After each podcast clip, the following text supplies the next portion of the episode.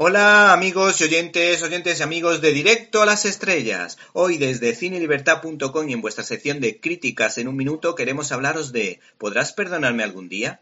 Esta semana analizamos esta película, una producción basada en hechos reales dirigida por Marielle Heller, recordada por la película El diario de una quinceañera.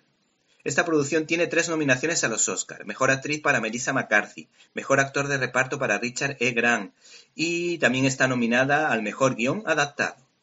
La cineasta ha logrado un producto entretenido que se basa en un buen guion que hace creíble las conversaciones y el modo de actuar de los personajes, y donde se combinan buenas dosis de drama sin que resulte espeso, desengrasadas, con pequeñas píldoras de un humor y de un ingenio bastante positivo, que hace más llevadero su visionado.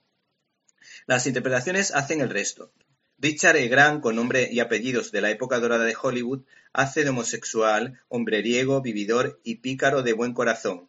Y hay que decir que está sensacional. Y da la sensación mm, de que su habilidad le ha permitido robar más de un plano por su expresividad. La otra gran interpretación de esta producción, como no podía ser de otra manera, es la de Melissa McCarthy, que cambia de registro haciendo su primer personaje dramático, logrando hacerte creer que se trata de una ¿Te está gustando este episodio? Hazte fan desde el botón Apoyar del podcast de Nivos.